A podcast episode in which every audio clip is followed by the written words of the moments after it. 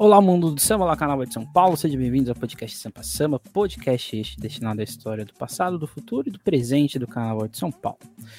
Hoje nós damos um descanso das nossas pautas de samba enredo, aliás, fica o convite para você que ainda não acompanhou o que os sambas cantam, que a gente discutiu os sambas do grupo especial e dos grupos de acesso aqui de São Paulo, estão aqui disponíveis aqui na, no YouTube da SAS e também nas plataformas de áudio.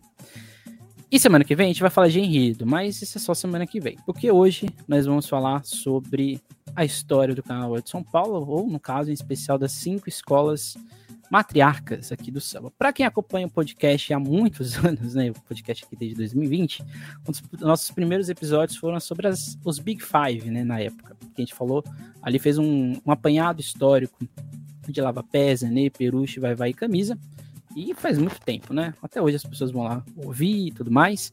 E depois, no Sambista Depressão, a gente fez um, a mesma coisa, só que em formato de vídeo e tudo mais. Também o pessoal acompanhou. E em breve sairá lá no Carnavalize o projeto Matriarcas do Samba Paulistano, que vai ser um projeto que vai falar aí de uma forma muito mais aprofundada, com mais plataformas de divulgação do passado das cinco principais escolas de samba aqui de São Paulo, ok? Isso não é nenhuma ironia ou nenhuma crítica do que está acontecendo no Carnaval de São Paulo, tá, gente? Mas é só uma coincidência, né? Quis o destino que a 5 tivesse aqui num período de ensaios técnicos e outras coisas mais. Ok, é isso. Esse final de semana, amanhã tem ensaio técnico aqui em São Paulo. Dia 20, sexta-feira, a partir das 8h30, X9 Paulistana, uma cidade alegre, Brinco da Marquesa. Dia 21, sábado, torcida jovem, Morro da Casa Verde, vai vai, Tom Maior, camisa verde branco e Nenê de Vanatilde. Esse aqui é o famoso ensaio em que as três principais torcidas se encontram, né? Vai vai, camisa e Nenê. E no domingo, Imperador do Ipiranga, a partir das 6 horas, Colorado Brás, Leandro de Itaquera e Mancha Verde.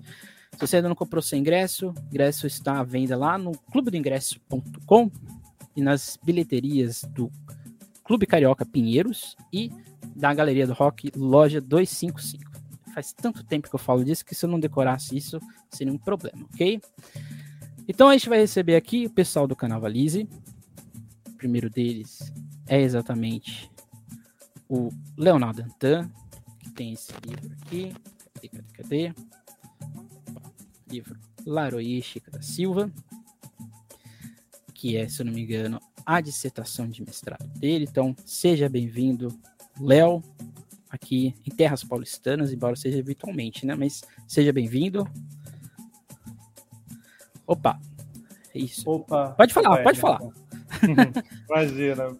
Estamos aqui, estou vivendo em terras paulistanas, pelo menos idealmente, durante todo esse tempo de projeto aí. A gente fez uma pesquisa boa de campo em julho. E desde então, enfim, nesse período todo de processo de elaboração, né, e de tudo que a gente está fazendo. É como se estivesse em São Paulo, apesar de eu estar aqui no Rio. Um prazer falar com você. Enfim, você que é um pouco é um mentor um pouco desse projeto no sentido do conceito e das próprias escolas, enfim, tudo a gente tirou muito do seu trabalho e a gente só desenvolveu e deu sequência ao que você já já vinha fazendo e enfim, e está sempre dentro da proposta do Carnavalize, nosso coletivo ele funciona dessa forma, ele pretende resgatar essas histórias, contar, enfim, essas trajetórias e o que a gente está tentando fazer agora em São Paulo, já tentamos fazer no Rio algumas vezes, é, enfim, tanto no nosso trabalho da edição de livros, se mostrou aí o, Lara, o Laroística da Silva, enfim, a gente tem alguns outros livros também sobre o Carnaval do Rio. Temos o seu livro sobre São Paulo, né, e agora vamos ter o Matriarcas também. Livro esse que eu não tenho mais, mas fica aí a questão. Vem uma nova edição aí em breve. Até, até março a gente deve lançar uma nova edição do, do seu livro. Fica a questão. Eu não tenho mais meu livro, né? Mas eu não tenho apego emocional. A nossa próxima convidada é a Juliana Yamamoto, que também tem um livro no Carnavalize com a Beatriz Freire, Vigília Ancestral, um dos raríssimos livros que falam sobre Mestre Sala Porta-Bandeira, inclusive alguns casais aqui de São Paulo. Seja bem-vinda, Juliana que também é porta-bandeira. Né?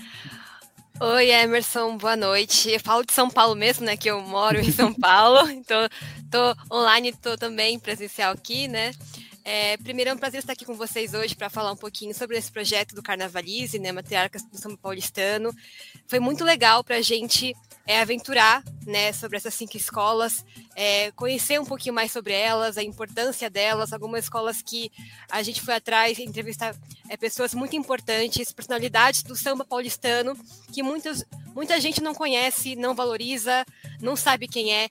Então foi muito importante a gente dar voz para essas figuras do carnaval paulistano, é, conversar um pouquinho com elas, entender a importância delas para as escolas e para o carnaval da cidade, né? Então, estou muito feliz de estar aqui com vocês para compartilhar um pouquinho a nossa experiência, como foi, né? Como está sendo esse projeto, que em breve será lançado, né, Léo? e estou bem feliz de estar aqui com vocês e espero que seja bem prazeroso esse papo. Muito obrigada pelo convite. O próximo nosso convidado não tem um livro, mas ele faz parte também do Sal 60, que é um projeto bastante interessante muito importante, né? De uma história que todo mundo conhece, mas que tem vários textos, também várias questões de imagem, também tem site e outras coisas, também tem vídeos, lives também no YouTube. Estou fazendo aqui uma propaganda, viu? Que a gente vai receber agora o Tomás. Seja bem-vindo, Tomás. Excelente aí, Emerson. Uma honra estar aqui conversando com vocês, trocar essa ideia falar um pouco mais sobre esse projeto tão importante para o Carnavalize, que é o Matriarcas do Samba Paulistano.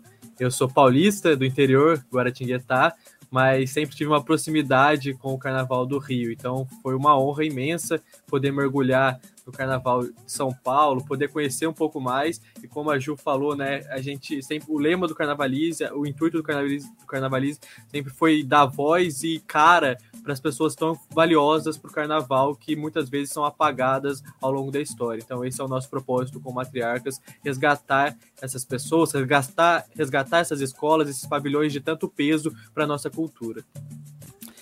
Acho que a primeira pergunta que a gente faz aqui para o nosso público paulistano, nessa grande maioria, é talvez o pessoal não conheça, né? Porque vocês também estão fazendo vários trabalhos lá no Rio de Janeiro.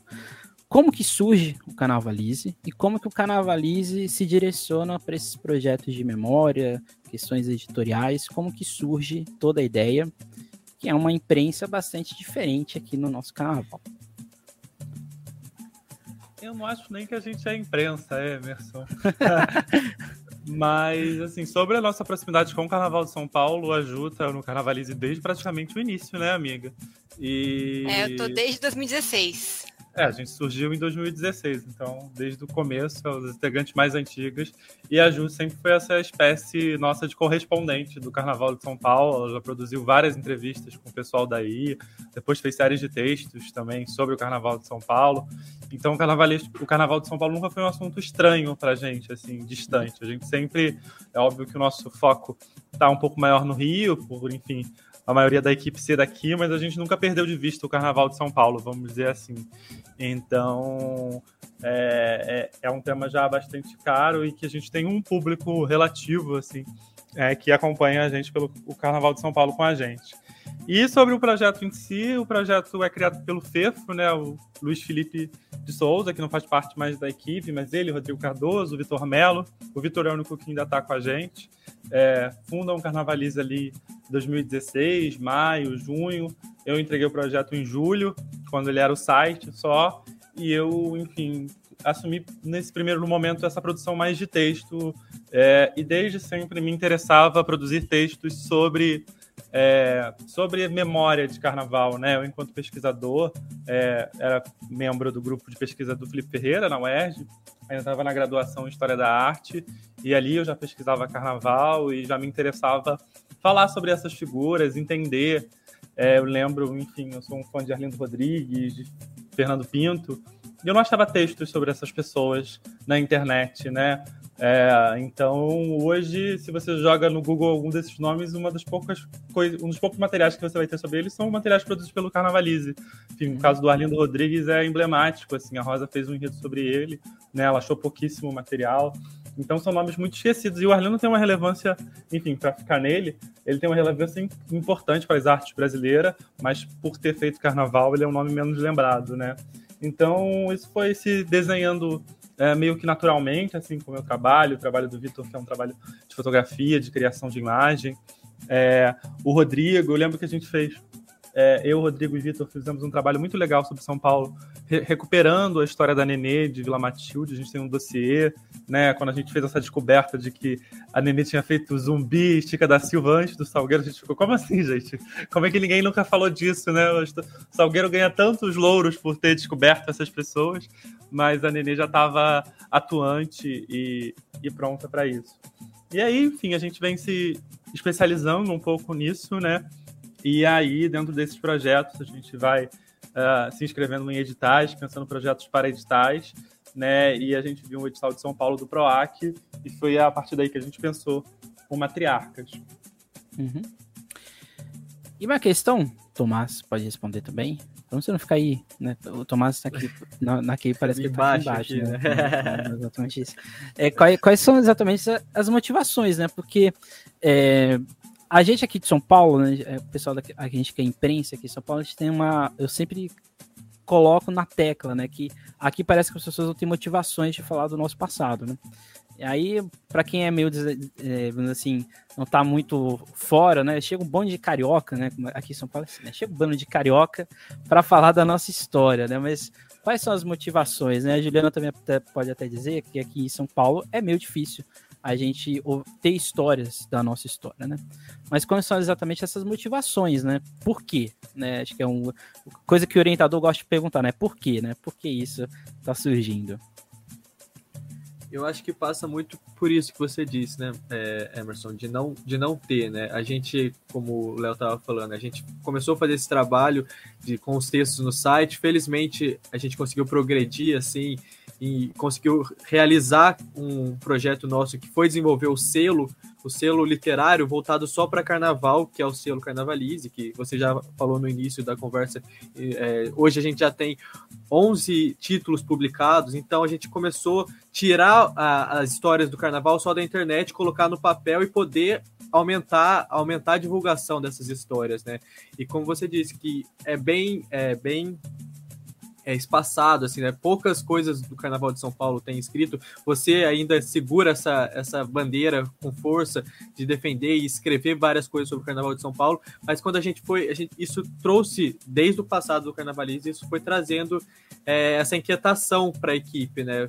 Pô, o Carnaval de São Paulo é tão rico e por que, que não tem coisas escritas? Se a gente está nesse papel de escrever as coisas, de pesquisar e ir a fundo na memória, né? A gente sempre trabalha com memória, a gente falou, ah, é um campo que a gente tem ali muito interessante e que vale muito a pena ser desbravado. E foi assim que a gente foi chegando é, nesse projeto do Matriarcas, né? Acho que a Ju, conhecedora melhor do Carnaval de São Paulo, pode falar melhor, mas enfim, a gente sempre quis ter esse olhar sobre o Carnaval de São Paulo, infelizmente a gente passou ainda mais desenvolvendo esse trabalho, a gente viu quão vasto é esse campo e quão pouco explorado ele é, né? E assim, a gente fez uma parte, mas acredito eu que tem muita coisa ainda para ser é, é, mapeada nesse carnaval tão rico que é o Carnaval de São Paulo, né? Uhum. Pode falar, Gil. Eu concordo tudo com o que vocês falaram. Eu acho que, Emerson, o que você disse do Carnaval de São Paulo é muito verdade sobre a, o nosso passado, a nossa, a nossa história. Eu sinto isso muito no Carnaval de São Paulo, infelizmente. É uma coisa que as pessoas, no geral, assim, que gostam do Carnaval de São Paulo, que curtem a escola de samba, que acompanham né, os desfiles, vão nos ensaios, eu acho que eu sinto essa falta de quererem saber sobre o passado do Carnaval São, São Paulo, sobre as matriarcas, sobre as escolas é, que iniciaram esse, esse, processo de desfiles em São Paulo, quem foram as primeiras, os cordões, né? Então, eu sinto falta disso e eu acho que o Carnavalize trazer um pouquinho essa história, é, colocar essas figuras importantes que eu comentei anteriormente é, em, é em holofote, né? Dar visibilidade para elas é muito importante. É, eu vejo aqui, aqui em São Paulo que é, dificilmente as pessoas sabem quem são os baluartes do samba paulistano, as figuras mais importantes que fizeram é, história no Carnaval de São Paulo, as escolas mais antigas, o quanto elas mudaram o Carnaval de São Paulo, o quanto elas foram importantes para que escolas é, mais novas surgissem no, nos dias de hoje. Então, eu acho que esse projeto é muito importante para a gente dar voz a essas figuras, dar voz às, às histórias da, das escolas. Quando a gente for falar da, da pesquisa, né, do, processo de pesquisa, é, vai dar, vai, vai dar para poder falar o quanto foi difícil achar informações sobre as escolas. Por exemplo, eu cuidei da Lava Pés e não tinha informação na internet. É, só tinha sobre a Madre Eunice, né, que fundou a escola. A Rose, a Rose assumiu e ficou um, um buraco assim. Não, não tinha mais é, história sobre a escola. Então foi muito difícil para a gente achar as informações, correr atrás, porque as pessoas não, não pesquisam, não, não, procuram entender, conhecer, saber as escolas antigas do Carnaval de São Paulo. Eu sinto isso é, muito em falta aqui. É, eu espero que isso melhore algum dia, mesmo eu achando que é difícil. Eu não vejo perspectivas de mudanças a curto, médio e longo prazo. Mas acho que o Carnavalize trazer isso à tona, é, falar um pouquinho dessas, dessas escolas de samba, contar histórias que as pessoas talvez não saibam, eu acho que é, pode ser um pontapé inicial para o pessoal começar a ver com outros olhos essas escolas de samba, essas figuras importantes e valorizar ainda mais a nossa história, a nossa história no, carnaval, sabe? Uhum. É, você tocou num ponto muito importante, né? Porque é, quando eu falo que em São Paulo as escolas não falam do seu passado, né? Que quando elas, elas, elas vão assim, vamos falar do nosso passado, aparece uma rocha gigante na frente. E aqui um exemplo do, do Lattes, que também está aqui no nosso projeto, que é a Vila Maria, que a Vila Maria não conseguiu durante muito tempo achar a foto do seu fundador, né? Isso é uma coisa bem, bem estranha, né? Que é Xangô de Vila Maria. E a escola teve muitas dificuldades para ter material para falar de si. E é uma escola que, por exemplo, é mais antiga que a madrinha dela, que é a Peruche, né? Então, assim, só pra gente ter um. para quem tá ouvindo, né? Pra gente, a, a, a, sensação, né? Porque se a escola não estava no forte dos jornais, ela não, não tinha nada, vamos dizer assim, documentado. E como não teve processo de ouvir essas pessoas, então boa parte delas, infelizmente, faleceram ou simplesmente já não querem mais falar de carnaval, que é muito comum também, né? Então, ou seja, é, o que você já adiantou até a pergunta, que é exatamente a questão de dificuldade. A dificuldade, por exemplo, o projeto, se eu não me engano, ele surge, posso estar enganado, ali no finalzinho do pico da pandemia, né? Então já era uma coisa bem complexa. E quais foram as dificuldades que vocês encontraram do projeto? Seja em torno de pesquisa, mas também em questões burocráticas de entender o Carnaval de São Paulo, porque acho que vocês perceberam que é uma questão bastante espinhenta, né? São muitas coisas assim que parece que você descobre uma coisa, você, nossa, que loucura, né? Como você disse na questão do zumbi, né? E a questão da Chica da Silva, isso também eu encontrei no meu mestrado, mas eu já tinha um conhecimento, né? Mas quais foram as dificuldades que vocês tiveram, seja enquanto carnavalista, mas também enquanto pesquisadores no processo como um todo? Pode ser o Léo, você que se deu um. Pode ser você. você que tá aqui em cima, do meu lado. É, eu acho que foram algumas. É, acho que está tudo muito dentro do que a gente está conversando, né? Eu acho que o Brasil já é um país que cuida de memória muito mal no geral.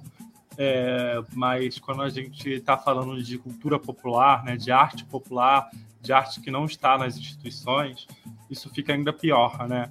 Então eu acho que o ponto sensível de memória aqui no Carnaval do Rio já é horrível, assim, acho que o Carnaval do do Rio já cuida muito mal de memória, acho que o de São Paulo é ainda pior, talvez por milhões de fatores, né, da construção desse espetáculo, da construção dessa linguagem, enfim, dessas agremiações, a maneira como elas foram construídas, a maneira como a cidade de São Paulo se impõe e pensa cultura, né? Acho que isso tudo está na discussão, obviamente, né, de serem é, agremiações pretas, a maioria surgida na periferias ou, se não, na periferia em bairros de maioria negra, né? O caso de Lava Pés e o Vai Vai estão no centro da cidade, mas são bairros que têm uma presença negra muito forte, né? Então, é, tudo isso acho que contribui para a falta de memória, sobretudo para a falta de valorização exatamente é, dessa linguagem, enfim, desse meio. E acho que a própria desvalorização do, do carnaval em si acontece, né? O carnaval, ele é, às vezes, não entendido como cultura, como arte, e isso passa por aí. Então, acho que isso é um ponto comum de qualquer pesquisa sobre carnaval, assim, seja no Rio, São Paulo, seja no Amazonas, seja em qualquer lugar que tenha escola de samba, ou que tenha diversas manifestações de carnaval. Mas eu sinto que o, o buraco em São Paulo é, é mais embaixo no sentido de que a gente tem agremiações e instituições tão relevantes, né? O caso do Vai Vai, o caso do Camisa, da Nenê, são escolas conhecidas no Brasil inteiro, né? Mas que não tem essa construção da tradição, não tem essa construção de olhar para esse passado mesmo, né? Sinto aqui no Rio, escolas como a Portela, o próprio Salgueiro, olham para a sua história o tempo todo, constroem é, esse, esse, essas ferramentas, né? Seja em ações, seja nos seus próprios desfiles, né? Então, acho que de saída tem uma dificuldades da bibliografia, enfim, de tudo que envolve esse aspecto de memória. E a gente foi atrás de tentar construir, enfim, preencher algumas lacunas, né? A gente teve uma série de entrevistas em São Paulo em julho de 22, que acho que foram muito esclarecedoras, né? Assim, a gente entrevistou pelo menos quatro, é, de três a quatro é, baluartes de cada agremiação, né? Então, recolher essas memórias oral, entender como é que são esses depoimentos, entender essas vivências, é, nomes que a gente assim lembro muito claro do caso do Ideval Anselmo, assim quando o Flávio me passou a lista dos entrevistados do Camisa Verde e Branco, eu não sabia que era Ideval Anselmo, eu joguei no Google e não há nada sobre o Ideval Anselmo no Google, assim muito pouco.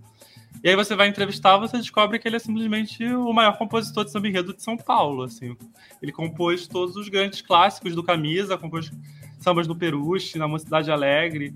Enfim, é um cara que revolucionou o gênero samba enredo em São Paulo, né? E, e, e enfim, felizmente está vivo, felizmente foi até a quadra do Camisa, contou algumas histórias pra gente, né? Mas agora a gente vai ter um texto biográfico sobre ele quando o nosso site for lançado, apresentando um pouco de quem ele é, do que, que ele já fez, um levantamento assim, muito inicial para dar conta desse tipo de coisa, né? Quem são essas pessoas, dar nome, é, dar rosto, né? Isso que você falou de achar a foto do seu fundador. Eu acho que todos esses processos são, são importantes. Acho que é, acredito que todo trabalho de memória é um trabalho muito difícil de se fazer, né? Quando se tem é, registros escassos, como são esse trabalho, a gente vai a, atrás da memória viva, né? Conversar com as pessoas. É, infelizmente, são histórias que às vezes muitas pessoas que fizeram parte dessa história não estão mais entre nós, né? Então, são histórias que vão repassando. Então, o, o, essa ligação, esse fio de condução entre as histórias a gente foi encontrando muitas dificuldades, né? A gente conversa com uma pessoa, uma pessoa conta uma coisa, conversa com outra, outra pessoa conta outra coisa. Então fica, a gente teve que fazer esse trabalho primário de ir na pesquisa mesmo, tentar juntar as histórias ali. Ah, isso aqui faz mais sentido porque bateu em duas pessoas falando, tinha alguma coisa, algum registro escrito. Então a gente foi tentando construir. Muitas vezes acho que é, quem vai ler o que a gente escreveu, tudo mais, pode encontrar falhas ali, outras aqui, por conta disso, né? Que a gente foi tentando é, juntar as histórias, construir de uma maneira que ficasse que fizesse um certo sentido. Uhum. E a gente, enfim, é, a gente falou que é muito difícil, muitas pouca bibliografia, como o Léo falou, mas, enfim, ressaltar pessoas como Emerson, como Dinei, como Bruno, a Cláudia, enfim, são poucos pesquisadores, mas esses pesquisadores que foram dando uma, uma certa condução para a gente conseguir conectar essas histórias, né? São essas pessoas que estão na resistência dessa escrita e, enfim, para dar um, um, rumo a tudo isso. Mas a gente foi passando por é, até os próprios relatos de jornais, pesquisa em jornal, tinham poucas coisas. É, felizmente, a gente, é, em algum período da história, o MIS, né, o Museu de, é, Museu de Imagem e Som, teve é, esse cuidado de fazer, pegar os depoimentos. É, depoimentos é, são muito longos, com vários baluartes ali, o pessoal da, da, que construiu as escolas de samba, tanto as matriarcas quanto outras que não estão no projeto, teve esse trabalho de ir lá gravar, tem conhecer a vida deles, conhecer a participação deles no carnaval. Isso nos ajudou bastante, deu um suporte muito importante para a construção das nossas escritas, mas é um trabalho muito minucioso que a gente teve que desenvolver e que deu um certo trabalho, mas felizmente a gente deixa é, uma base aí para que talvez outras pessoas se estimulem a dar prosseguimento, dar um rumo além do nosso para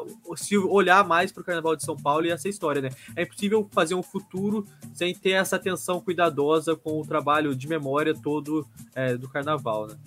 Uhum. Eu acho que o que o Tom falou é, sobre esse desencontro de informações, eu senti muito isso, porque é, era um desencontro de informações sobre as escolas. Uma pessoa dizia isso, outra pessoa dizia uma outra coisa, e você ficava, qual que é a verdadeira, qual que é a certa? A gente meio, meio que ficava na dúvida porque a gente não sabia qual seguir, qual caminho seguir na hora de escrever o texto, na hora de abordar sobre aquela escola. Porque quando a gente, quando a gente ia pesquisar, não tinha informações na internet, só tinha aquela coisa mais vaga, mais simples. E aí, muitas, muitas vezes, a gente ficava meio que na dúvida, porque cada um dizia uma coisa de uma forma, e no fim a gente, a gente tinha que entrar num consenso para poder escrever o texto. E muitas das coisas que a gente descobriu das escolas foi, foi através das entrevistas, histórias que a gente não encontrava na internet, que a gente só encontrou realmente conversando com as pessoas né, das escolas de samba, as personalidades, pessoas importantes, históricas, para realmente saber coisas que se a, gente, se, a gente, se a gente só pesquisasse online ou através de livros, não sei, talvez não seria, não seria suficiente. Então, eu acho que, ao menos falando da parte que eu escrevi, né, Lava Pés, eu senti que muitas das coisas que eu descobri foi através das entrevistas com a Rosemary, é, com a própria Mercedes, depois com a Ailton. Então, isso foi muito importante é, para a gente. Então, eu realmente senti isso. E, como o próprio Léo falou, você, pesquisa, você pesquisa na internet o nome de alguém é, dessas escolas, você vai achar pouquíssimas coisas. É algo bem é, raso, é, tem alguns vídeos, mas também algo bem simplório, nada profundo. Você terminou de assistir o vídeo e fica assim, nossa, é isso? Eu quero, eu quero saber mais sobre a escola, eu quero conhecer mais a escola. Então, por isso que eu acho que esse projeto vai ser importante para trazer isso, né? A gente, a gente, tentou ser o mais profundo possível com as informações que a gente tinha e, e que correu atrás depois também. Uhum. Só Deixa aqui eu Não vou me prolongar muito, não. É que o Léo deu o exemplo do Ideval, né? E eu fui mergulhar na parte do Peruche, surge o nome do Belobo lá e quase ninguém conhece Belobo, que é um grande artista, tanto visual quanto artista musical, enfim, era um artista completo que infelizmente caiu no apagamento e as, algumas pessoas até que das quais nós entrevistamos falam pouco, sabem pouco desse personagem que foi muito fundamental ali no início da escola, né? Então, são, esse é só um exemplo, enfim, são uhum. diversos dentro desse cenário. Só fazer uma menção, né?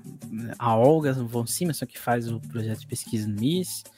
A minha orientadora, Zélia Lopes da Silva, que também faz pesquisa sobre carnaval de rua e de, de bloco, de bairro.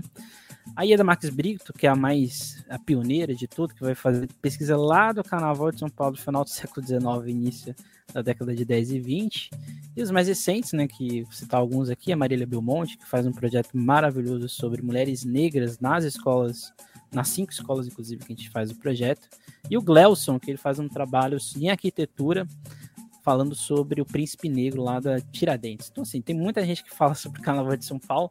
Acho que a grande questão é exatamente essa, é a desistência, né? As pessoas, às vezes a pessoa não vai para um, um, uma pós, por exemplo, mestrado, doutorado, porque é, chega ali no programa não, não consegue, né? Porque às vezes não tem orientador, que é uma grande dificuldade. Eu, eu tenho a sorte de ter uma orientadora que pesquisa carnaval, mas é uma coisa raríssima aqui em São Paulo, até porque ela é a única que faz isso recentemente.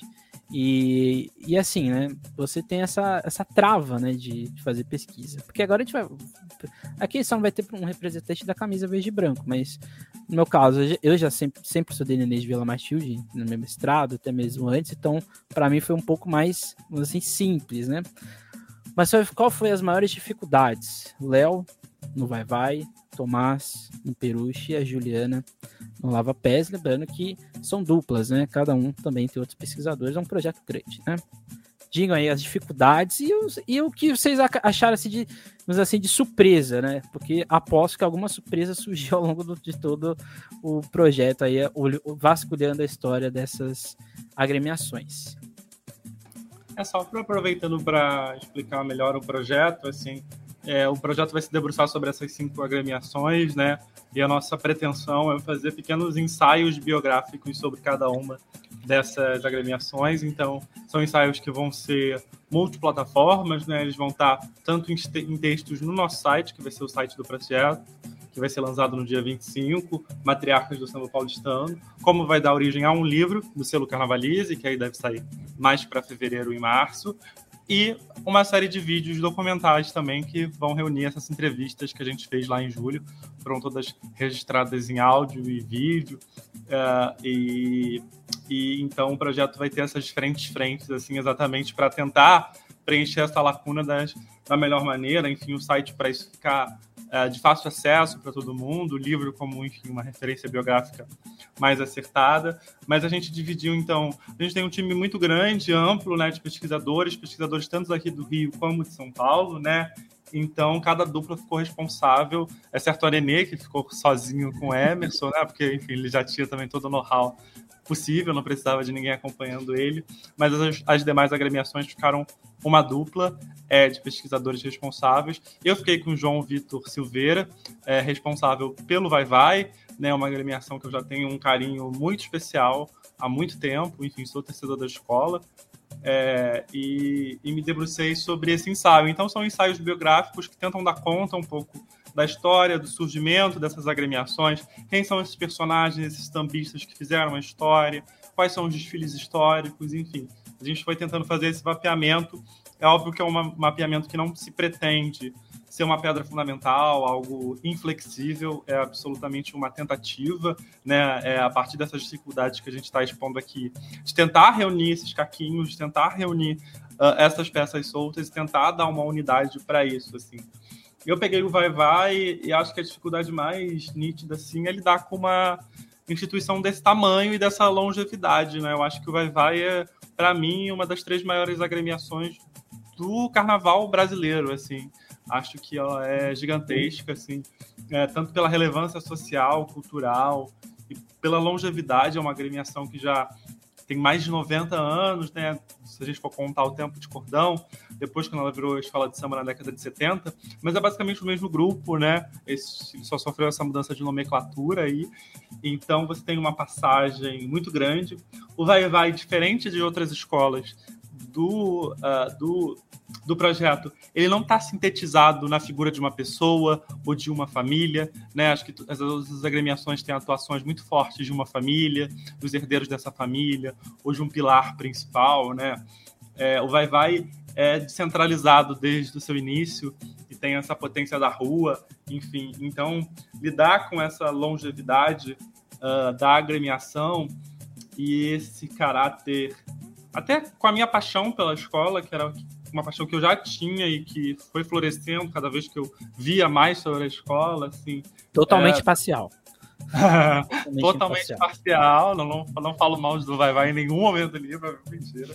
Mas enfim, é, mas é lidar com essa pluralidade da escola e com esses nomes, né? Então, a gente tentou dar alguns recortes possíveis, né? A gente obviamente não fala de todos os desfiles, a gente percebeu ali que existia uma linha de enredos mais forte, né, uma característica do samba também, os sambas fortes. A gente tem um, capítulo dedicado só aos sambas do Vai Vai, que é um, acho que é um aspecto assim super importante para a construção dessa escola, de todas essas características. Eu acho que o que a gente vai tentando fazer mesmo é um raio-x dessa agremiação. Ah, o Vai Vai é a escola do povo, é uma escola guerrida, é uma escola que balança a massa. Mas por que isso? De onde vem isso? Quais são os fundamentos disso? Né? E aí, a gente, o, o, Thomas já falou da Cláudia Alexandra, ela tem uma pesquisa incrível sobre os aspectos religiosos uh, no Vai Vai, eu conversei com ela, tive uma conversa muito bacana, muito profunda, assim, sobre isso. A gente foi a São Paulo, eu já visitei o Vai Vai algumas vezes, né? Mas esse passeio pelo Bexiga, de entender esse bairro, né? Acho que foi uma coisa que você trouxe também durante o processo de pesquisa, de entender essa cidade. Então, eu acho que no Vai Vai a dificuldade maior foi dar conta dessa história tão grande, né? Eu acho que é uma história muito grande. Mesmo que ali no período de cordão você tenha pouca fonte, né? Você seja um período menos estudado, ali tem personalidades muito importantes que precisam ser resgatadas, né? Então, a gente foi, eu e o João fomos passeando dessa maneira, né? E fomos pensando assim, o que que, é, na verdade, o nosso texto tenta responder por que, que o Vai Vai é essa instituição tão grande, tão importante da cultura brasileira, né? E aí a gente vai passeando, em cada capítulo a gente tenta mostrar isso de uma maneira diferente. E você, Tomás, que é uma escola, Peruche, que é, é um pouco diferente do Vai Vai. O Vai Vai tem muita coisa, né? Nenê também tem muita coisa. Mas o Peruche, são pouquíssimas pessoas que falaram do Peruche, né? E aí, qual foi a grande dificuldade? É, em contrapartida, é a única escola que tem o fundador vivo ainda, né? Então, a gente foi até a fonte direto, mas infelizmente, é, a gente sabe que com o decorrer da idade, seu Carlão já um pouco debilitado, é, é muito complicado ele ficar retornando a memórias tão antigas, né? Mas em contrapartida também, felizmente, é, o Bruno Baronetti conseguiu transcrever muitas das memórias do seu Carlão, né, que é um dos fundadores do Peruche, que é um livro muito importante que serviu de apoio para esse desenvolvimento. Mas é muito curioso, né? É, eu não tinha tanta familiaridade com a história do Peruche, pela distância e tudo mais, mas mergulhamos, eu e Beatriz Freire, atrás das histórias e tudo mais, conversamos com o seu Carlão, com a Bernadette, com o Otacílio também, o Zé Maria, enfim, conversamos com algumas pessoas que deram alguma, alguns caminhos para a gente, né? A gente, uma das percepções maiores, assim, é a importância do Peruche para a comunidade em que ele estava inserido, principalmente em seu início, né? essa, essa ideia de resistência do Parque Peruche, que foi se transformando ali na ideia do samba, da escola de samba que defendia a bandeira daquele bairro.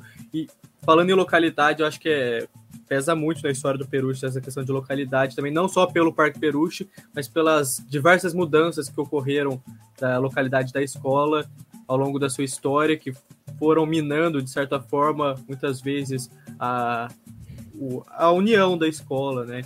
Enfim, é, é uma escola muito rica de história, muitas passagens, passagens de resistência na época de ditadura, umas passagens bem violentas, assim, uma das mais expressivas, acredito eu, do carnaval, de embate direto com a repressão é, militar durante o período de, de ditadura mas é uma história que tem que muitos precisavam conhecer e tem muitas coisas para ir, a, ir, a long, ir além ainda do que a gente apresentou, do que a gente vai apresentar durante esse trabalho, mas tentamos caminhar por aí, dar esse olhar por dentro de todo o Parque Peruche, dentro do Peruche Escola, dentro das pessoas que estiveram ali, das pessoas que estão ali. Infelizmente, é uma percepção não se prende só, só ao Unidos Peruche, né? Como o Léo disse, a gente passou por muitas escolas no momento em que a gente foi fazer é, essas entrevistas, então a gente vai pegando os depoimentos. Infelizmente, é, é as brigas internas, questões familiares dentro da, das escolas acabam minando muito é, esse, esse estado de união dentro da escola, né? Isso foi muito prejudicial para o Peruche, mas para outras escolas a gente acabou percebendo isso também, e que vai rompendo legados, né? Pessoas vêm aí querem tomar o comando todo ali, acabam criando conflito com N pessoas dentro da escola. Aí uma pessoa que vai falar alguma coisa sobre a outra não gosta daquela pessoa, acaba não falando sobre ela, e foi uma das outras dificuldades que a gente encontrou na hora de mapear também é, a história, né? É, esse apagamento por brigas. Né? As pessoas não gostam de outras, então não acabam nem contando sobre a participação.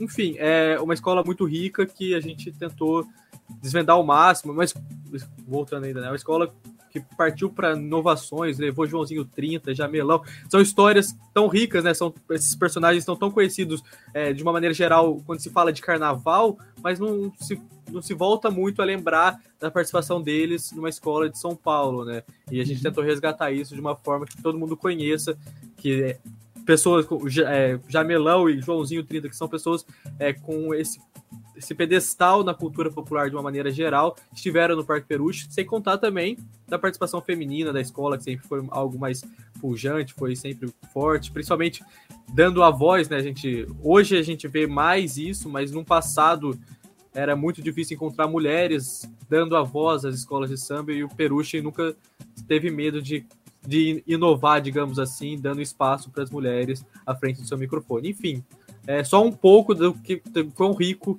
é a história do, do Unidos do Peruche. Juliana, você tem um, o trabalho mais, mais complicado, né? Porque a Nenê também tem um lugar de memória, um, um totem, que é o seu Nenê, que ali é uma história que a gente não pode, não consegue ir muito para lá, para não, não tem como fugir muito, tem que falar do seu Nenê. Mas seu Nenê tem documentário, tem livro, tem diversas entrevistas em jornal e tudo mais. E a Lava Pés é um lugar de memória do Carnaval de São Paulo. Né? Parece que existe uma história única sobre a Lava Pés. Qual foi a maior dificuldade de falar de uma escola que todo mundo sabe que é a mais antiga, mas que ninguém procurou, vamos dizer assim, aprofundar de fato a Lava Pés? Bom, a maior dificuldade foi tudo. foi tudo, porque assim, é, é uma escola que tu não sabe a importância dela para o Carnaval de São Paulo, escola muito tradicional, pioneira, né, em várias questões no Carnaval paulistano, mas quando a gente ia pesquisar, eu e meu parceiro Ladislau, né, a gente já, comentou sobre ele, ele foi meu, meu parceiro do Lava Pés, quando a gente ia pesquisar sobre a escola, a gente não achava basicamente nada. É, eu me debulhei bastante em é, vídeos, entrevistas da Rose, porque era a Rose que falava sobre a história da Lava Pés, falava sobre a Madrinha Eunice, né? Falava sobre como que era a escola é, com ela, depois com a própria Rose, né? Então, eu me debrucei muito em, em, conteúdos audiovisuais. Tem a própria entrevista da Madre Eunice, né?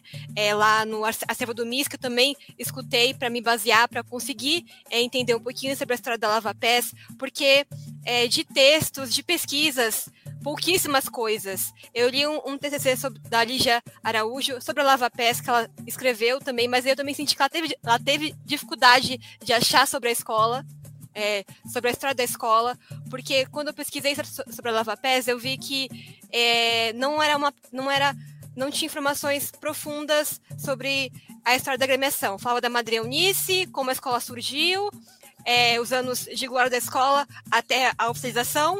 Depois não falava mais nada da escola, meio que uma, uma borracha apagaram os anos da escola. Depois veio a, a Rosemary, mas nem fala muito da Rose sobre a gestão dela. E aí entra o Ailton. E aí eu senti que a escola voltou aos low por conta da vinda do Ailton. Nossa, mas por que o Ailton Graça é, um ator, né, global, sambista, resolveu assumir uma escola de samba como a Lava Pés. E isso meio que fez a escola voltar aos lofotes do carnaval paulistano, porque o pessoal queria entender por que, que ele foi assumir uma escola como a Lava Pés, que atualmente está no grupo de acesso 2 é, de, ba de bairros paulistanos, né, da UESP. É, ainda está um pouquinho longe de chegar ao AMB. Então, tipo assim, eu senti que a Lava Pés voltou aos lofotes por conta disso. Mas mesmo assim, isso não fez as, as pessoas quererem descobrir a história é, antiga da Lava Pés, o passado. O porquê é, da Madre Eunice, a, a Rose, a gestão da Rose, que foi muito difícil, que não foi nada fácil, né? É, e eu achei muito interessante, porque quando eu é, fui pesquisar sobre a Lava Pés, nas entrevistas né, que a gente fez, eu entendi a importância da escola para o Carnaval de São Paulo, o quanto ela foi pioneira em várias questões, Mestre Porta-Bandeira, comissão de frente, samba enredo, enredo, o quanto a madrinha Eunice, ela era uma mulher assim muito forte, ela era a única mulher ali no meio de, de, dirigentes homens e tinha uma opinião forte, ela não se intimidava perante os demais e ela realmente se, se, se dedicava integralmente à escola, né? Eu achei isso muito legal.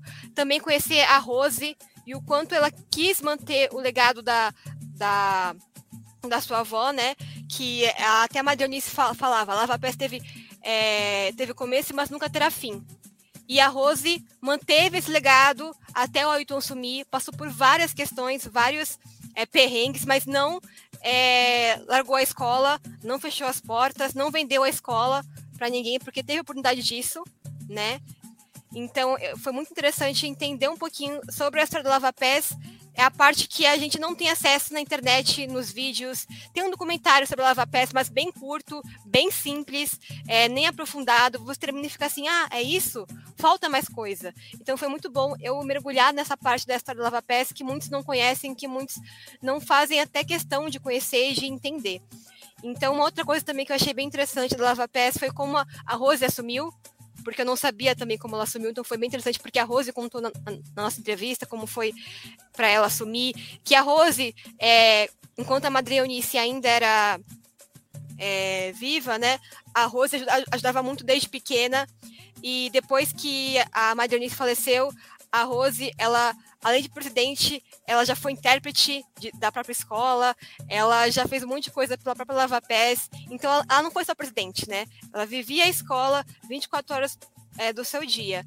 E também entender como que o Ailton assumiu foi, foi, foi, bem legal a história, foi muito forte, né? Porque teve a ligação da religião, a ligação, teve a ligação de Exu também, que faz parte da escola, que é, é o protetor da escola. E eu, e eu sinto que hoje a Lava Pés, ela tá com um novo presidente, né? É um zelador, né? Que o Ayrton gosta de, de, de, ser chamado assim de zelador da escola, mas ela ainda tenta manter as suas origens, né? Ela ainda tenta manter é, a, como, como ela nasceu, a ligação de Exu, a ligação com a rua. Então o Ayrton não deixa perder isso. E isso é muito legal.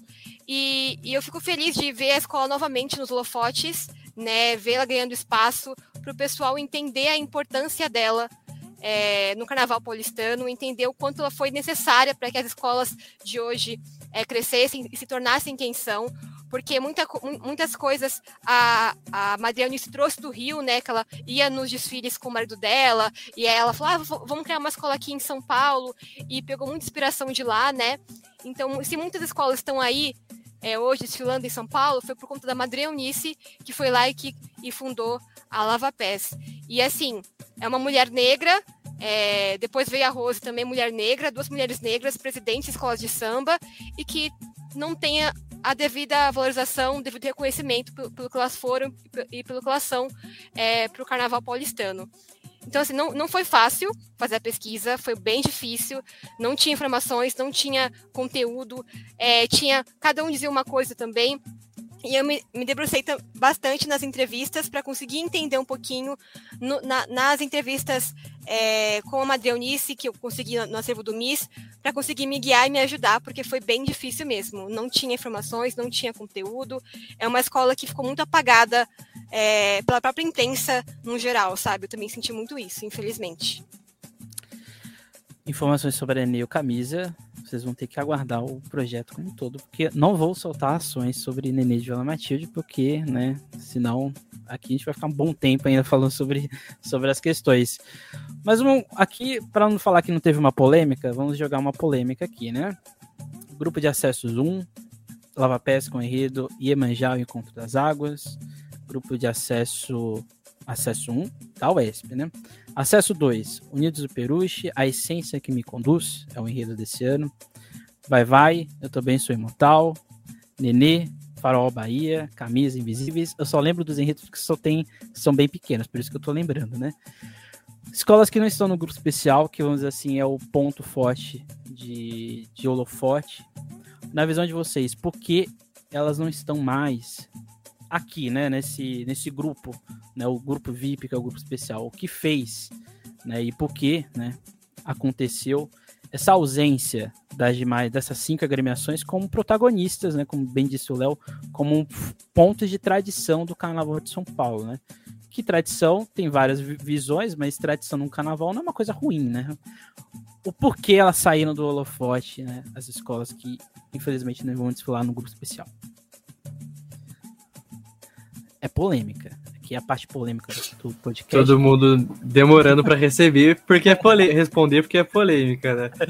Mas é, acho que é uma, uma das perguntas que mais passou durante todo esse período, assim, né? Eu acho que, pelo menos na minha cabeça, assim, eu acho que. Por quê, né? É, como você no começo lá, você já falou da, das peculiaridades do carnaval paulistano. Eu acho que isso acabou, de certa forma, afetando diretamente essas escolas mais tradicionais. Todas as alterações, todo o progresso, digamos assim, do carnaval paulistano acabaram afetando diretamente essas escolas que eram escolas de sambas em sua essência, né? Eram escolas de samba pela comunidade, pelo samba, pelo carnaval e não tanto pela competição. Acho que esse cenário de, de crescer, de inovar, de fazer um grande festival, assim, uma grande. É, enfim, tudo isso que a gente sabe do carnaval atual, essas escolas não conseguiram encaixar muito nesse cenário. E quando tentaram, acabaram é, com diversos problemas administrativos, no caso do Peruche, inúmeras dívidas, dívidas que acabam prendendo a escola de galgar mais esse espaço na elite do carnaval, né? Essas dívidas que foram se acumulando ao longo dessas histórias, tanto por tentar, em alguns momentos, alguns projetos megalomaníacos para tentar voltar a cabeça que foram acumulando, tanto quanto por brigas também, é, gestão que entra lá e quer fazer o que dá na cabeça deles, não importa o futuro nem o passado, eles querem fazer do jeito deles. E, enfim, essas escolas foram perdendo essa, a sua essência, mas eu acho que pela tradição ainda resistem. Resistem porque são escolas de samba, elas não enfim, tem todo. É, é, são, são berços de sambistas, né? É curioso, elas não figuram na elite, não estão lá em cima, mas ainda continuam é, produzindo, digamos assim, profissionais que figuram é, dentro dessas escolas da elite, né? Continuam fazendo mestre-sala, continuam fazendo mestre de bateria, porta-bandeiras, enfim. É, são escolas que estão ali pra, pelo sentido de escola mesmo, né? Não pela competição. Infelizmente, acabam sendo apagadas por não estarem na elite, mas não deixam de ser, de, por toda essa tradição, elas não deixam de ser grandes escolas dentro do cenário. Eu acho, eu concordo muito que o, o que o Tom falou. Eu até vou pegar um exemplo do Lava Pés, que eu achei, que eu acho muito forte, muito evidente isso quando eu fiz a pesquisa, é que depois que o carnaval foi oficializado, a Lava Pés começou a cair e nunca mais figurou no grupo especial e começou a cair, cair, ficar nos grupos menores, porque a escola não conseguiu é, seguir é, a própria oficialização, seguir a, a competitividade do carnaval. A Madre Eunice sempre focou em fazer o carnaval que ela sempre fez no começo. Ela não, ela não conseguiu é, correr atrás da competitividade do espetáculo que, estava sendo criado com as outras escolas, né, na época, e ficou para trás. Então, é, o que eu sinto hoje no Carnaval paulistano com essas escolas mais tradicionais, assim, o julgamento de São Paulo é muito polêmico, né? O julgamento de São Paulo tem muitas coisas que eu sou contra, que eu não gosto, que eu acho um absurdo. E eu acho que esse próprio julgamento fez com que as escolas mais tradicionais não conseguissem acompanhar. E isso fez com que elas se perdessem é, e começassem a cair, né? Eu acho que esse julgamento bem engessado, esse julgamento focado na pasta e não no chão, que, é, que acho que é o forte das escolas mais tradicionais de São Paulo, que é o chão delas, é, focado só na pasta, na parte visual, que eu sei que é importante também, é, mas, que, mas esquecendo da, do chão, do, do samba enredo, da bateria, focando só nisso, é, influenciou muito também para o descenso delas. Ok que essa parte de administração, organização é muito importante, faz diferença, é, mas eu acho que é, a trajetória que o Carnaval de São Paulo foi indo fez com que essas escolas mais tradicionais se perdessem, não conseguissem acompanhar esse modelo de competição, né, que, que, se, que se formou no Carnaval de São Paulo, essa coisa mais engessada, pasta, desfile, pasta, desfile, e, e aí fez, fez, a escola, fez a escola se perderem e começarem a cair. Por exemplo, o Vai Vai ter caído em 2019, é, perdeu muitos pontos e começou de frente. E tipo assim, a gente. Como assim o que aconteceu quando, quando foi ver a, a, a justificativa? Era por conta da, da pasta e no seu caso da começou de frente. Tá, mas Uma o desfile meia. foi maravilhoso. Então, mas Uma o desfile foi maravilhoso. O desfile foi para brigar lá em cima, para voltar nas campeãs e caiu. Tipo assim, não, gente, isso não é carnaval. É realmente esse carnaval é, de São Paulo que a gente quer? Não é um carnaval que eu quero, não é eu como sambista que eu vou pro AMB para acompanhar as escolas eu quero ver isso. Eu quero ver alegria. E eu quero ver os componentes soltos, felizes desfilando. E essas escolas tradicionais, né, essas matriarcas do samba, elas se destacam, se diferenciam das demais por conta disso, por conta do chão, dos componentes, dos sambas que levam para a avenida. Hoje qualquer samba é 10. Então, uhum. eu acho que, assim, tem essa questão da administração, dessa gestão, que também influencia muito, mas esse julgamento é, não, não, que, não, não que não favorece, mas esse julgamento meio que afasta as escolas tradicionais do grupo principal. Elas têm que se moldar para o julgamento para conseguirem voltar é, ao, grupo, ao grupo da lista do Carnaval Paulistano e conseguir lutar pelo título, porque senão elas sempre vão cair e sempre vão ficar nesse ioiô de sobe e desce. É, e só um adendo, né, pro Léo falar agora, é que isso também afeta as, as escolas que estão, vamos dizer assim, é, não, não é que elas sejam abaixo dessas como tradicionais, mas que são uma tradição um pouco mais nova, por exemplo, Mocidade Alegre, Rosa de Ouro. Rosa de Ouro perdeu o carnaval esse ano porque tinha espaçamento nas alas, porque a escola tava brincando carnaval. e, então, assim, é. Porque a Rosa de Ouro também é uma escola tradicional, 50 anos, né? E, e não deixa de ser uma escola que a última título da Rosa de Ouro foi em 2010. E antes de 2010 foi em 92. Então, assim, é, também afeta umas novas, que, umas tradicionais que são um pouco mais novas que as demais, não sei. E Emerson, uma coisa que eu também acho absurda é que as escolas agora elas têm medo. Assim, eu quando eu vi que a Gaviões veio com 10 alas pro, pro, uhum. pro carnaval passado, eu fiquei como assim 10 alas? Por quê? Porque 10 alas eles conseguiram entregar o que tá aquilo na pasta e não ia perder ponto, e não correr risco. Então, assim, isso meio que é algo assustador para a gente visando o futuro, né? E você vê que as escolas elas estão com medo de é, entregar mais, de sair um pouco da, da caixinha, é, de. É, como posso dizer? É, esqueci, esqueci o termo, mas é de fazer um samba enredo diferente, porque elas têm medo de acaba caindo, porque um décimo, dois décimos em São Paulo faz você cair pro grupo de acesso. Então, assim, isso também afeta muitas escolas é, tradicionais, além das matriarcas, que vêm para vinda é, fazer um desfile solto, um desfile é, realmente um carnaval de fato, porque é, elas têm medo de cair e de não conseguir voltar e ficar nesse, nesse ioiô. Então, tipo assim, é um absurdo. Eu uso esse, esse exemplo da Gaviões, porque quando eu vi assim, eu não acreditei. Falei, como assim, 10 alas, só isso? Aí depois eu entendi o motivo disso e o porquê que eles fizeram isso. Então, Uhum. A gente fica assustado, né? A gente quer te ouvir, Leonardo. A gente quer ouvir sua opinião sobre isso. é, eu acho que, enfim, é um, é um assunto tão difícil, assim, acho que é um processo tão grande que não dá para a gente dar uma resposta, né? Acho que a gente pode tentar pensar algumas pistas aqui disso, assim. Eu acho que, primeiro, é, é uma chave de leitura que está presente no livro, enfim, em todo o projeto, né?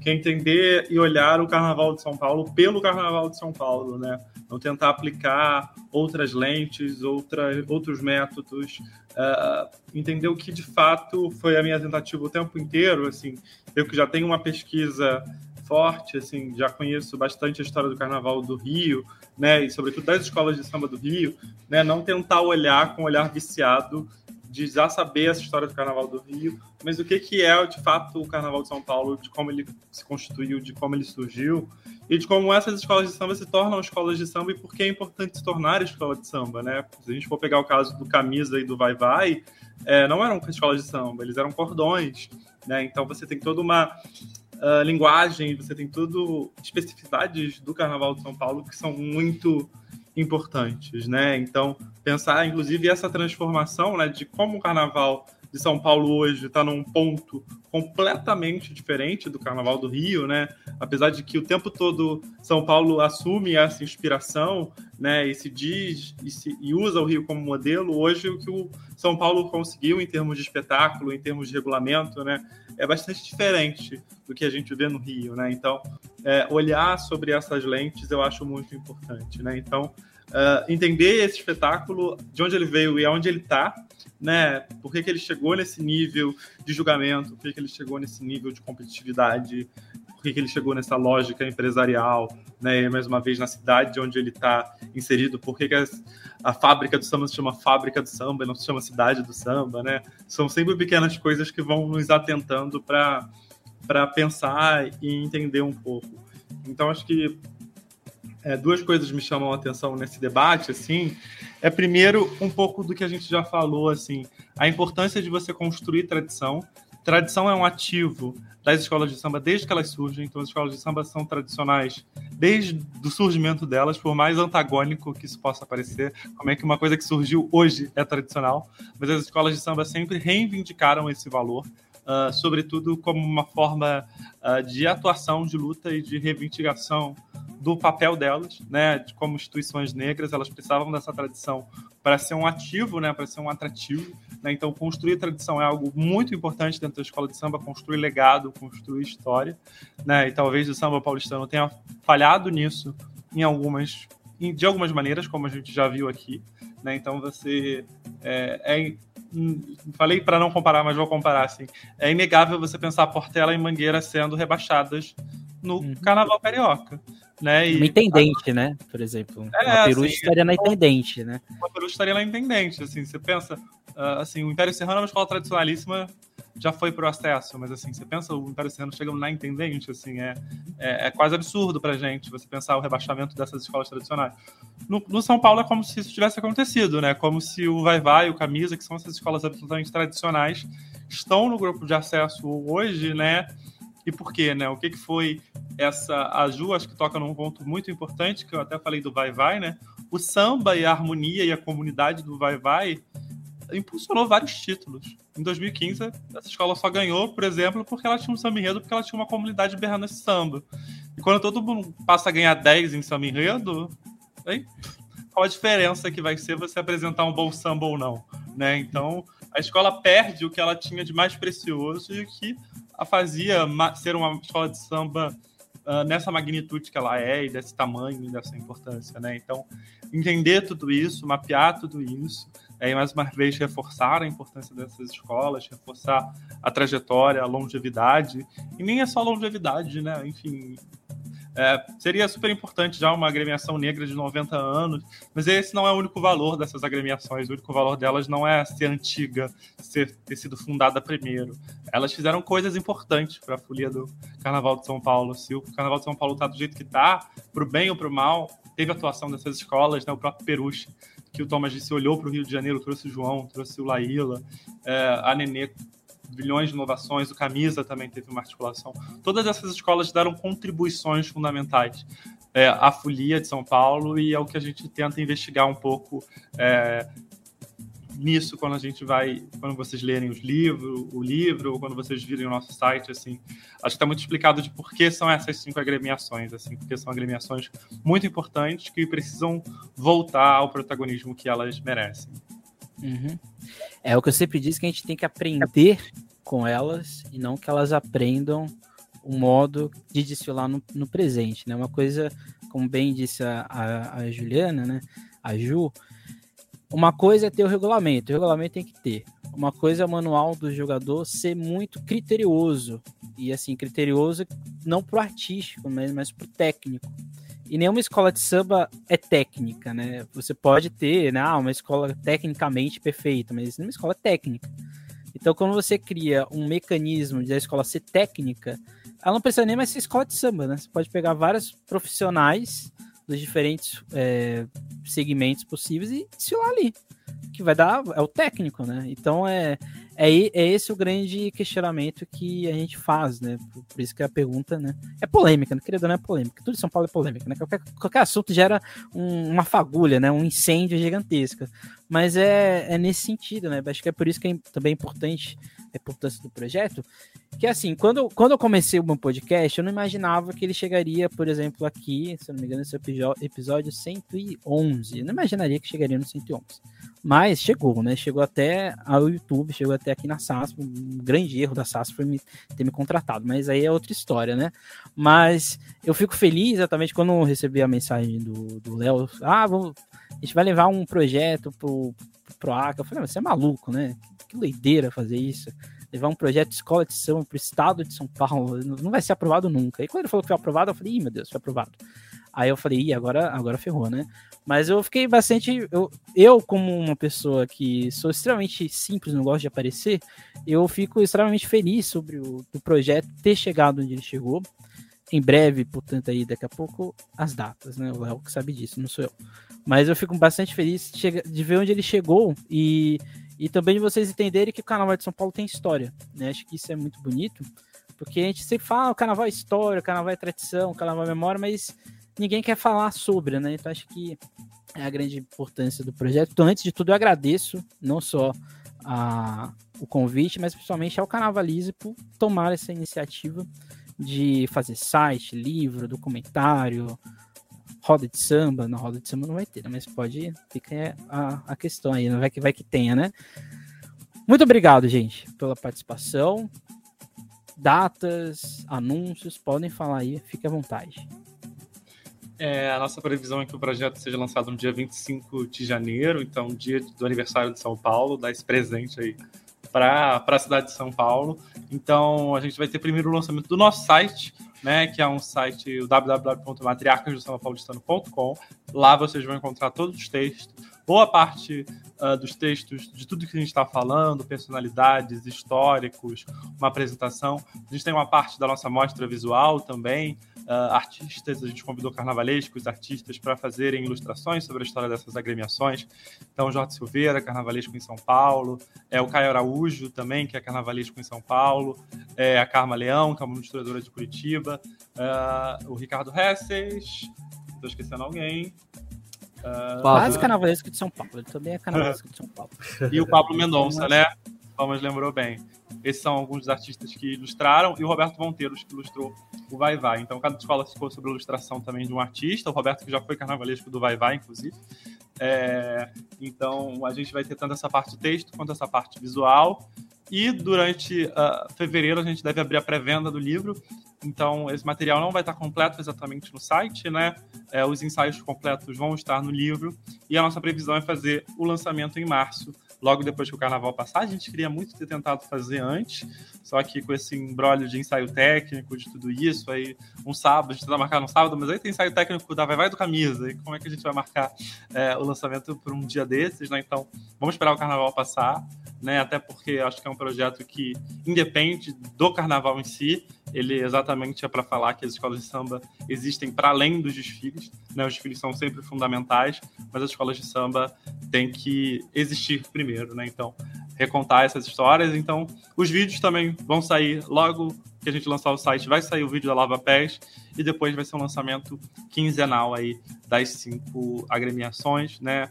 Temos um mini documentário, assim, né? Um curta, menos de meia hora para cada agremiação, fazendo um compilado aí das entrevistas. Acho que é o panorama assim do que é o Matriarcas e de onde vocês podem conferir. E aí, para acompanhar tudo isso, é só ficarem ligados nas redes do Carnavalize. É só jogar Carnavalize tanto no YouTube quanto no Instagram, Twitter, Facebook, que a gente vai estar sempre atualizando vocês lá sobre o projeto. É isso, gente pode se despedir já. Eu só me despeço no final, vocês se despedem antes de mim. Vou antes da Ju, então, ela fecha aí. Eu agradecer o convite, Emerson, para a gente é uma honra estar tá desenvolvendo esse projeto, tá, estar presente aqui também para poder divulgar. Enfim, é só o começo, ainda tem muitas coisas pela frente que a gente vai trabalhar. O Léo falou do site, YouTube, enfim. Só para não passar batido, né? São 10, são, nós somos uma equipe não muito grande, então vou agradecer nominalmente aqui. Uh, ao Léo, a Ju e você que estão aqui, mas também ao Flávio Esmerim, ao Felipe Tinoco, ao João Vitor Silveira, é, ao Vitor Melo, ao Ladislau e também aos, aos fotógrafos que tiveram com a gente fazendo todo esse processo aí, o Bruno Janelli e o Otávio Magalhães, enfim. Não somos uma equipe muito grande, mas o, o, nossa missão era muito grande, então é uma honra estar participando disso, é uma honra ter essa galera toda empenhada em prol de desenvolver esse projeto que, enfim, espero que todos que estão acompanhando confiram também o projeto e gostem e compartilhem aí com os amigos. O Léo já falou, mas reforçar o nosso Instagram IG Carnavalize e YouTube no Carnavalize. Estamos nas outras redes sociais também, Twitter, Facebook. Mas fiquem ligados que tem muita coisa boa para vir por aí. Bom, quero agradecer também pelo convite. É, foi muito legal. E também foi muito bom falar um pouquinho sobre o nosso projeto, como foi feito, né? Como está sendo feito e finalizado. Espero que vocês que forem é, no nosso site, é, forem é, ver os mini documentários, conheçam um pouquinho mais sobre as escolas de samba, né? De São Paulo, as matriarcas do São Paulistano. É, entendam como elas são importantes para o carnaval. Conhecer também as figuras, né? É, dessas escolas, o quanto essas figuras também são importantes para o carnaval é, como um todo. É, foi um, um, trabalho muito é, desafiador para a gente. Não foi fácil, mas também foi muito prazeroso e foi muito bom poder é, dar esse valor, dar esse reconhecimento a essas escolas que tanto merecem espaço, tanto merecem notoriedade e muito mais conteúdo à disposição para as pessoas mergulharem, entenderem e valorizarem ainda mais. Como eu falei anteriormente, que seja o pontapé inicial para nós sambistas olharmos também o passado do Carnaval Paulistano, olharmos as escolas mais antigas e a importância delas, né? Porque se hoje tem lá o AMB, se hoje tem as escolas desfilando, é porque essas escolas do passado surgiram e começaram e deram pontapé inicial. Então nós temos que valorizá-las e eu espero que a partir desse projeto do Matriarcas é, as coisas possam mudar um pouquinho é, aqui, né? E que valorizem mais o nosso passado, olhem de uma outra forma, para a gente poder assim olhar o presente e depois o futuro. Obrigada. É isso. Tô vendo deixa comprar os livros que já tem, né? Aqui uns lá na loja do Carnavalize. Se você quiser um quadro, ali atrás tem alguns quadros bem ó, do Carnavalize personalizados de São Paulo, tá? Lá vai ter o Rio de Janeiro, mas você pode pedir personalizado que eles também fazem. No, esse, amanhã ensaios técnicos a partir das 8h30, X9 Paulistano, uma cidade alegre, Brinco da Marquesa. Sábado, a partir das 6 torcida jovem, Morro da Casa Verde, vai vai, tomar camisa verde branca e nenê de Vila Matilde não é não é coincidência não. Esse episódio é 19 porque teria o ensaio dessas três aqui nessa sequência. E domingo, Imperador do Piranga, Colorado Brás, Leandro de Itaquera e Mancha Verde. É isso, gente. Semana que vem a gente começa o 15 Enredos Contam com os 12 enredos das escolas do Acesso 2. Será que tem algum enredo muito megalomaníaco? Ou será que tem algum enredo que é um pouco fora do tom? Isso saberemos na terça que vem. Não deixe de seguir a SAFs nas suas redes sociais, Instagram, Twitter, Facebook e outras coisas mais. E aqui no YouTube, não deixe de curtir, comentar esse vídeo e compartilhar caso você ache interessante. Até a próxima. Nunca esqueça e nunca deixe de sambar.